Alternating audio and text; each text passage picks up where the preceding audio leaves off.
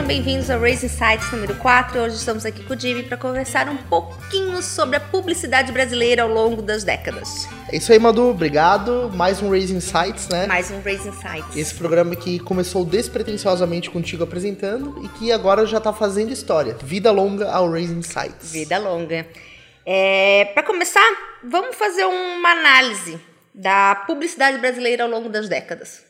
A gente comentou, né, Madu, no vlog que a gente começou agora recentemente, né, no primeiro episódio da Audiência na Prática, é, como o brasileiro é criativo, né? E recentemente eu li um artigo é, escrito pelo Washington Oliveto, grande publicitário, é, que até comentei com você, a gente uhum. conversou bastante sobre, e ele fala nesse artigo sobre é, como a publicidade brasileira evoluiu ao longo dos tempos, né? E a influência que, claro, o boom da publicidade norte-americana teve na publicidade inglesa e depois como isso se refletiu no Brasil. Né? O Brasil nunca foi um país que teve, é, pelo menos desde aquela época, uma estrutura é, e um poderio econômico para desenvolver campanhas, para fazer publicidade é, no mesmo nível que o mercado norte-americano ou o mercado inglês.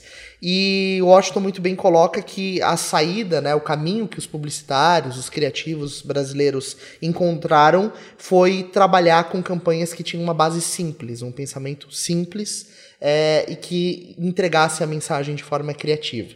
E parafraseando o que ele falou, né, como na publicidade o simples funciona muito bem, a gente começou a desenvolver uma expertise é, e uma tradição brasileira de criar campanhas, de criar comunicações que comuniquem as coisas de maneira simples e com grande impacto.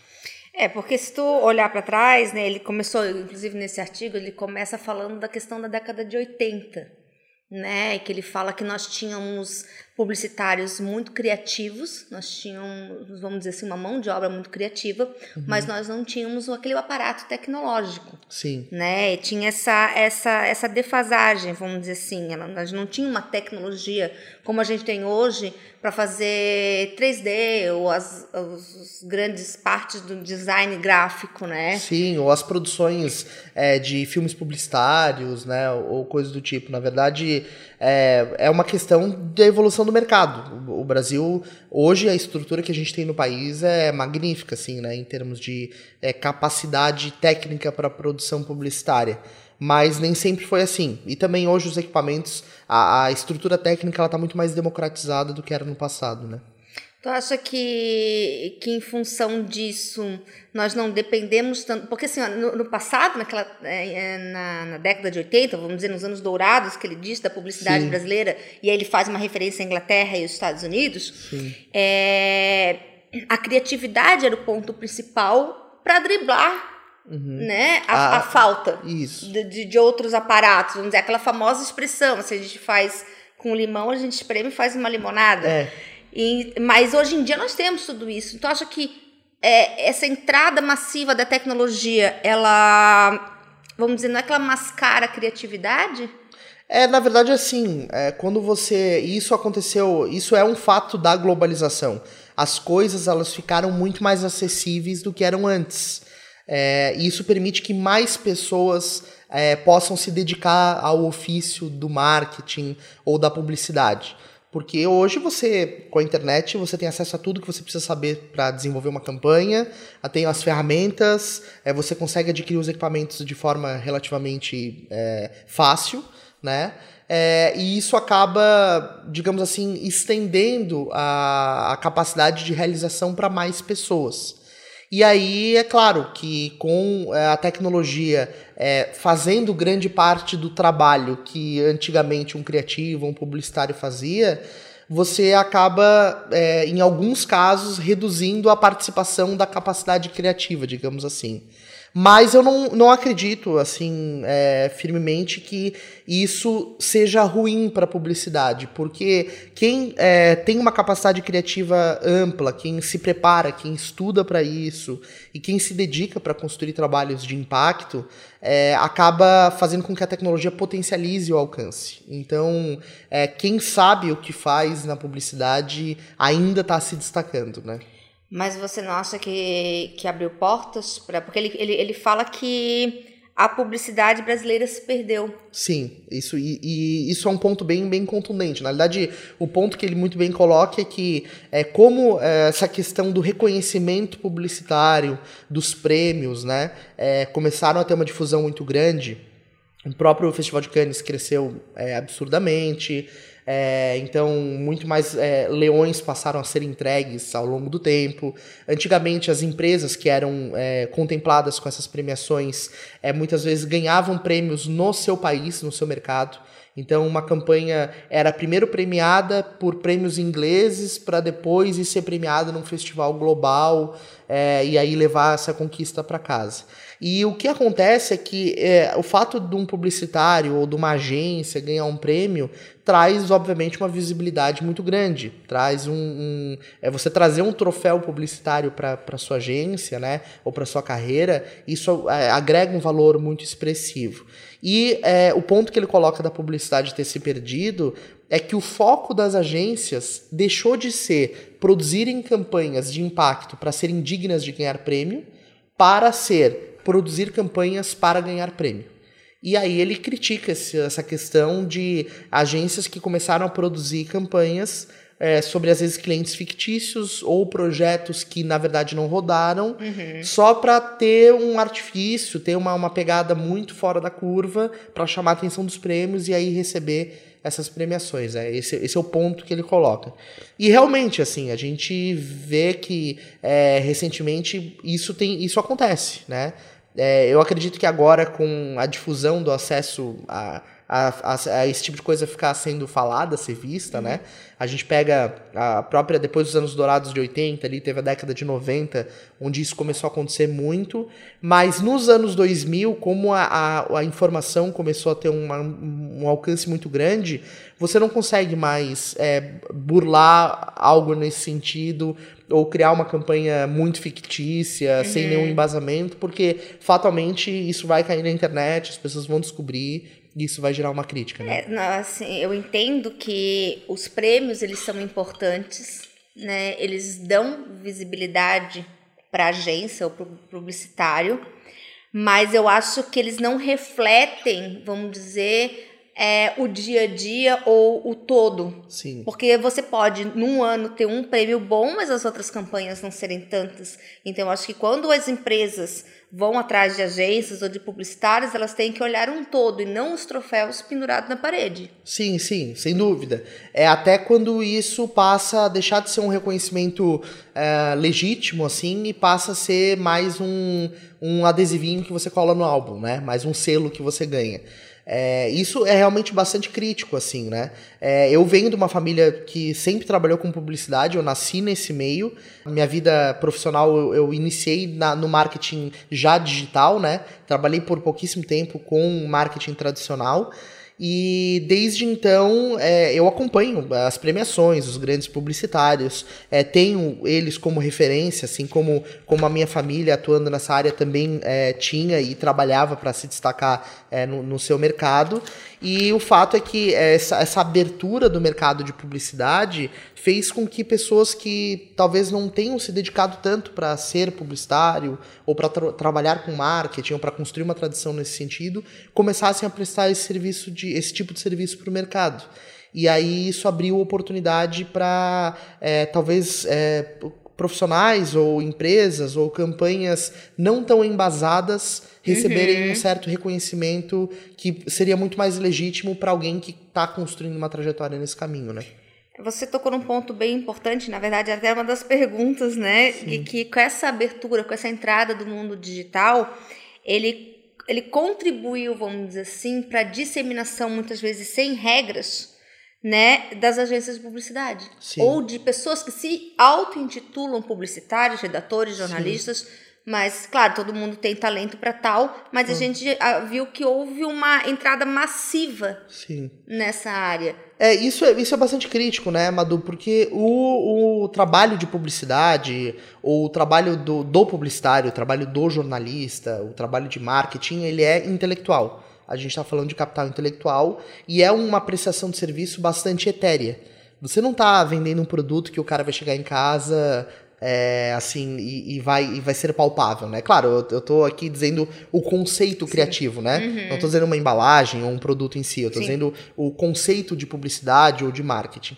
E isso faz com que, na cabeça do, do mercado, das pessoas que compram esse serviço, é, primeiro que cada uma das pessoas tenha a sua visão sobre isso.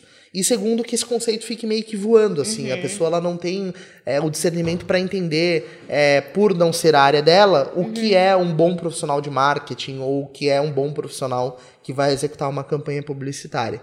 E soma-se a isso o fato de que a gente acabou perdendo é, ao longo desse tempo, e eu acho que isso também faz parte do a publicidade se perdeu. É, a gente acabou perdendo um pouco o respeito pelo próprio trabalho é, do profissional de marketing ou do profissional criativo. É, no artigo ele cita, inclusive, que Uh, o publicitário, uh, o profissional criativo inglês não, não, não negocia, não, não, não fica é, baixando preço para pegar o cliente, ou não fica é, se esforçando para fazer aquela campanha a qualquer custo. É, acho que, desculpa interromper, uhum. mas nessa, né, né, nessa parte é, é uma reflexão que eu faço às vezes, que eu acho que em função dessa entrada massiva, nós começamos a nos nivelar por baixo. Sim, sim. Exatamente, porque é o que acontece, né? Você tem toda uma tradição de publicidade, você tem uma preparação para desenvolver um trabalho. E aí isso custa, porque você teve uma, um processo de formação, de preparação, de equipamento, de estrutura para fazer aquilo. E quando você vai para o mercado, você tem que repassar esse custo, é o, é o quanto Sim. vale esse trabalho. Uhum. E quando a tecnologia e a abertura de mercado permite que alguém consiga fazer isso por um custo muito mais baixo, porque não teve toda essa trajetória, essa jornada, você acaba perdendo espaço, né? Porque é, o cliente lá na ponta, é, não em, em, de maneira general, generalizada, mas em grande parte acaba optando por aquele que vai oferecer o preço, o, o, o serviço com menor custo, né? E aí, e aí que começa a questão do, do ciclo vicioso de desvalorização do trabalho criativo.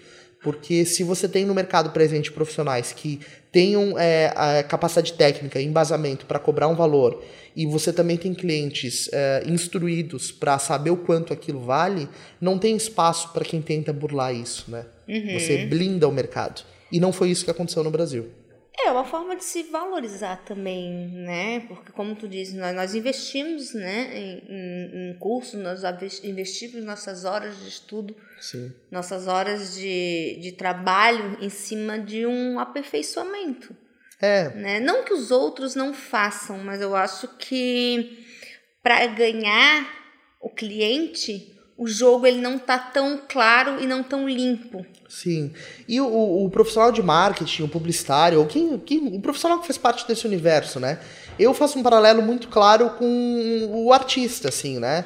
É, alguém que pinta um quadro, alguém que escreve uma música, é, alguém que escreve um poema ou compõe uma música, é, você tem um trabalho intelectual, um capital de criatividade ali envolvido naquilo, e você precisa respeitar o momento é, de quem está fazendo o pensamento sobre aquela campanha. Sim. É, eu tenho esse hábito, assim, quando eu pego um projeto novo, um cliente novo para desenvolver uma campanha, você precisa é, primeiro fazer aquilo fazer parte de você e aí você consegue construir um conceito criativo em cima e entender como outras pessoas podem perceber aquilo que você está querendo oferecer para o mercado, enquanto produto ou serviço.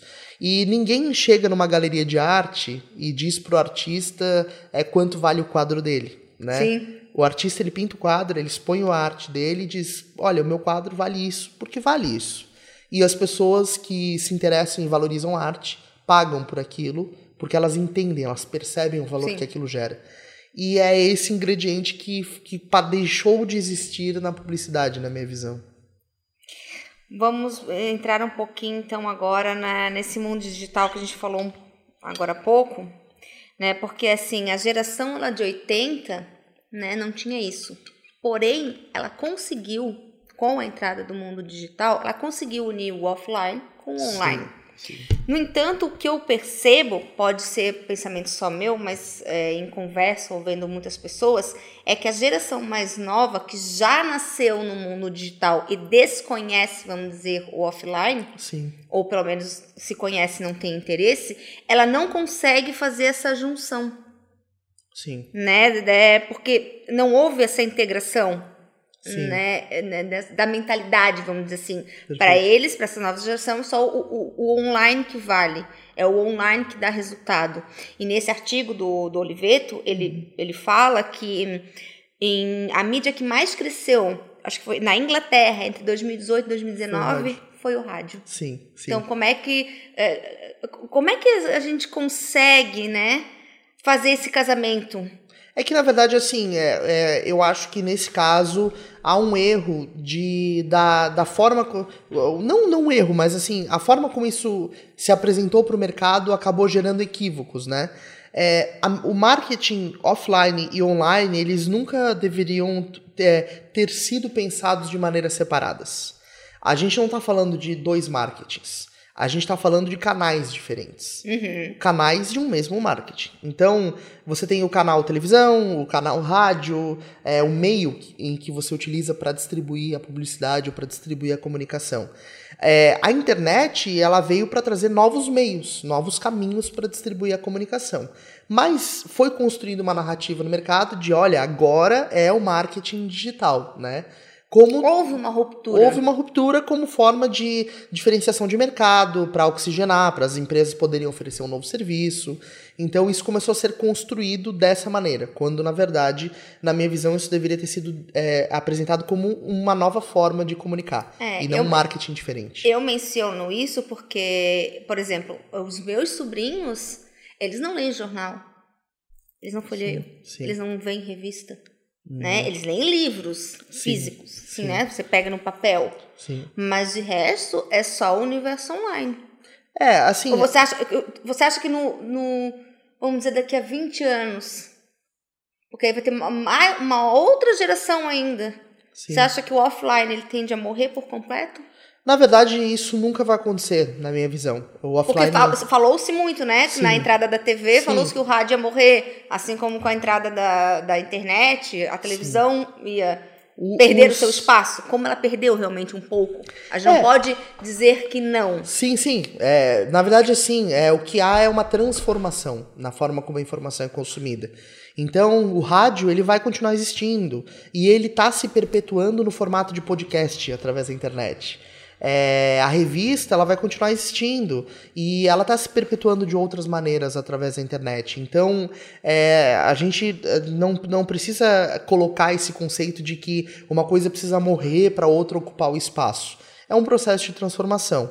De outra parte, os meios offline, digamos assim, o rádio, as revistas, as publicações impressas de maneira geral, elas sempre vão ter o seu espaço. Né? Na verdade, é, o, o, ser humano não vai deixar de usar papel. A gente está usando menos, a gente está utilizando mais os meios digitais, mas existe um potencial enorme para publicações impressas de nicho, por exemplo. Até porque, né? dependendo da on, a cidade em que você mora, né, o local onde você está, às vezes as, a, a, mídia online nem chega direito à internet. Sim. Né? A sim. gente tem que. A gente, a, a gente que mora na, em, em, cidades que funcionam, a gente às vezes desconhece, sim. mas tem lugares que, né? A internet não chega, mas o rádio chega. O né? rádio chega. Aí é que tá. Entendeu? Sim. Eu acho que dependendo do objetivo que a pessoa quer, as mídias offline elas, elas trabalham bem. Elas é. entregam o valor. Sim, eu, eu sinto muita falta é, de algumas publicações impressas, né?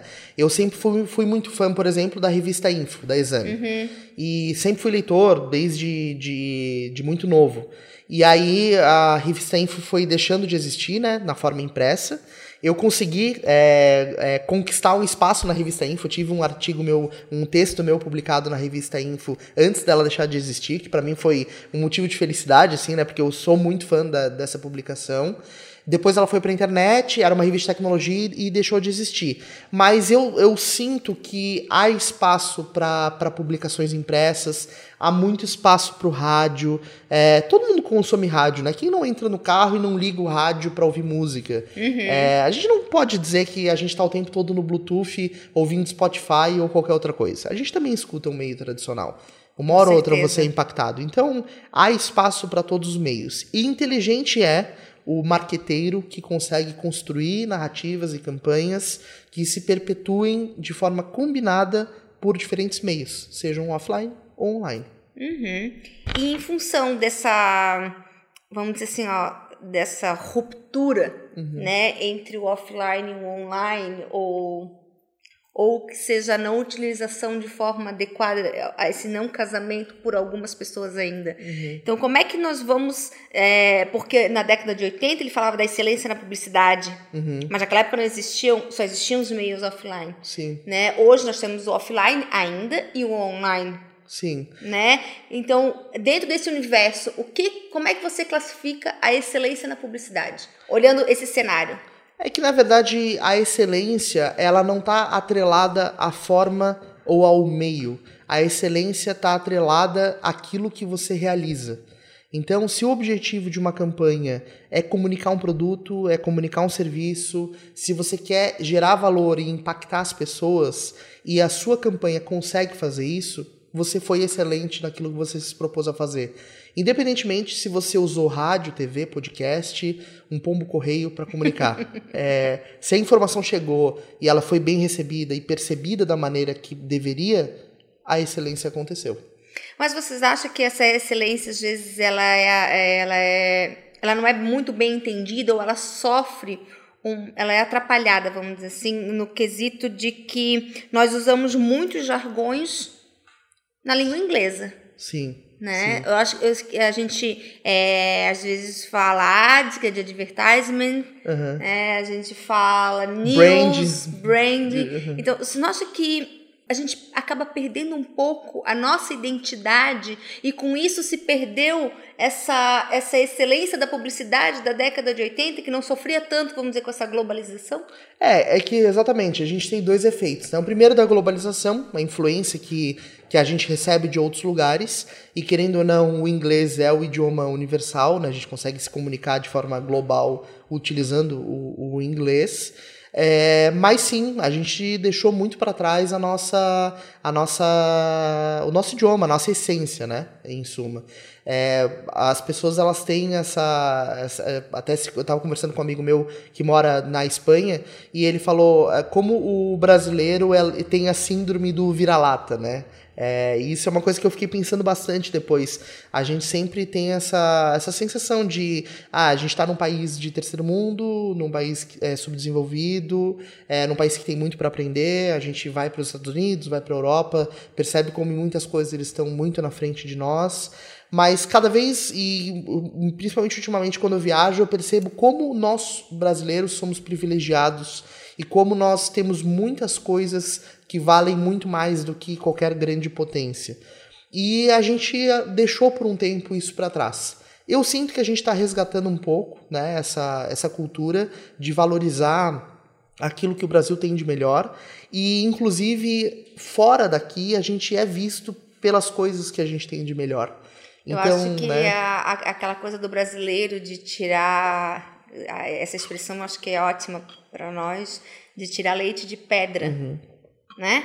Nós sabemos, é. Sim. vamos dançar, dançar conforme a música. dançar conforme a música. O brasileiro é Nós- muito nós criativo, temos- né? nós- é, nós temos uma pega- criatividade enorme, nós sabemos explorar, nós sabemos fazer bonito com pouco. Um pouco. E eu acho que infeliz, é, se perdeu um pouquinho disso em função dessa, Uhum. dessa disponibilidade de recursos tecnológicos que nós temos ainda. Sim, sem dúvida, sem dúvida. Né? Mas que não, não, não, não eliminou, ela só, vamos dizer assim, mascarou um pouco. Uhum. Eu acho que pessoas criativas a gente tem a rodo no Brasil. Claro. Né? Claro. Nós somos, eu, eu considero que o brasileiro é sim um Sim. povo criativo, às vezes muito mais que outros, outro, outras culturas. Mas que aí, aí é a tua frase, né? Nós temos a síndrome do vira-lata. É, e o fato é que, na verdade, assim, quando você se propõe a fazer alguma coisa, é, se, é, tem, tem, se falta algum elemento, pô, eu quero produzir conteúdo pra internet, mas eu não tenho o microfone adequado, ou eu só tenho meu celular, cara, o brasileiro vai dar um jeito de produzir o conteúdo e vai ficar legal. Vai. Ele vai conseguir fazer bem Esses feito. dias até tava vendo, não sei qual era o vídeo que eu vi, a menina não tinha um tripé, aí pegou uma caneta, caneta botou um elástico, um clipe, sei lá, e, E- e- e fez fez um um tripé. tripézinho atrás Sim. do celular E aquilo ali ficou perfeito. Exatamente. O vídeo pronto, ninguém tá vendo que tem um clips é, atrás, como se, né? Funcionou. Como, funcionou. E, é o MacGyver, né? É, é o MacGyver, exatamente. e, tem, e tem muito gringo que se acontece uma coisa desse tipo, buga, assim, né? Pô, uhum. é, o que não, não tem um tripé, não vou gravar o conteúdo, né? E, e essa menina encontrou, encontrou é, uma, um caminho, uma forma. Eu acho que essa essência precisa ser resgatada, né? Essa, essa visão e essa capacidade que a gente tem é, de inventar as coisas penso que a gente está indo muito nessa linha. Eu já vejo. É, a internet está fazendo isso. A, a, força da cultura brasileira, quando você começa a navegar no Twitter da vida, ler o que as pessoas estão falando, na internet como um todo, você vê o, a força que os nichos e que a, a visão que o brasileiro tem sobre a vida está tomando em, em proporções globais. Né? E isso me deixa muito feliz, assim, a gente está se fortalecendo é, culturalmente como nação. Há uma luz no fim do túnel. Há uma luz no fim do túnel, sem dúvida. E isso está gerando cada vez mais impacto para o mundo, né? O que a gente faz aqui no Brasil, em termos de nível técnico, de qualidade, já é igual ou superior ao que acontece fora, e a gente está somando a isso a nossa criatividade. Então, é, em pouco tempo, o Brasil pode ser uma grande potência em várias áreas, e é nisso que eu acredito como é que eu diria? É, você já resumiu bem essa, a, essa visão de futuro que você tem, mas o que, que falta para chegarmos lá? O que você acha que falta? Principalmente a gente começar a tomar consciência é, do, de tudo que a gente tem na mão, né? É, deixar de ficar pensando que falta alguma coisa. Na verdade, não falta nada, né? Todos os ingredientes que a gente precisa para fazer a nossa receita já estão dados. A gente está num, num, num local muito propício para fazer acontecer.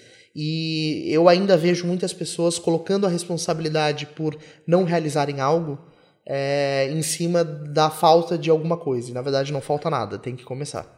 O Oliveto ele acredita que por mais que a gente evolua, a gente não consegue voltar aos anos dourados dos anos 80. Você acredita nisso? Eu acredito que a gente, obviamente, não vai voltar aos anos dourados como eles eram em 80, porque é, a gente já tem outros milhares de caminhos abertos para a gente seguir. Mas eu vejo certamente anos dourados pela frente de outra forma mas que a gente vai viver anos dourados, eu não tenho dúvida, porque é, as pessoas que hoje estão construindo a publicidade no Brasil, os novos profissionais, a capacidade de realização é, que marqueteiros, publicitários, jornalistas estão tendo e a autonomia que essas pessoas estão é, recebendo através da internet vai levar a gente para um caminho de alta produtividade, de impacto e de é, visibilidade e destaque global. Não tenho nenhuma dúvida sobre isso. Então é isso aí. Então vamos Madu. aguardar o que nos espera o mercado publicitário nas e, próximas décadas. E principalmente trabalhar para que isso aconteça. Juntos, né? Juntos, exatamente. Então fica aqui o nosso, nosso papo, nosso Raising Sites número 4. Espero que vocês tenham gostado. E até a próxima. Até a próxima, nos assista. Nos assista em todas as redes, né, Madu? Estamos é lá. É isso aí. Valeu. Tchau.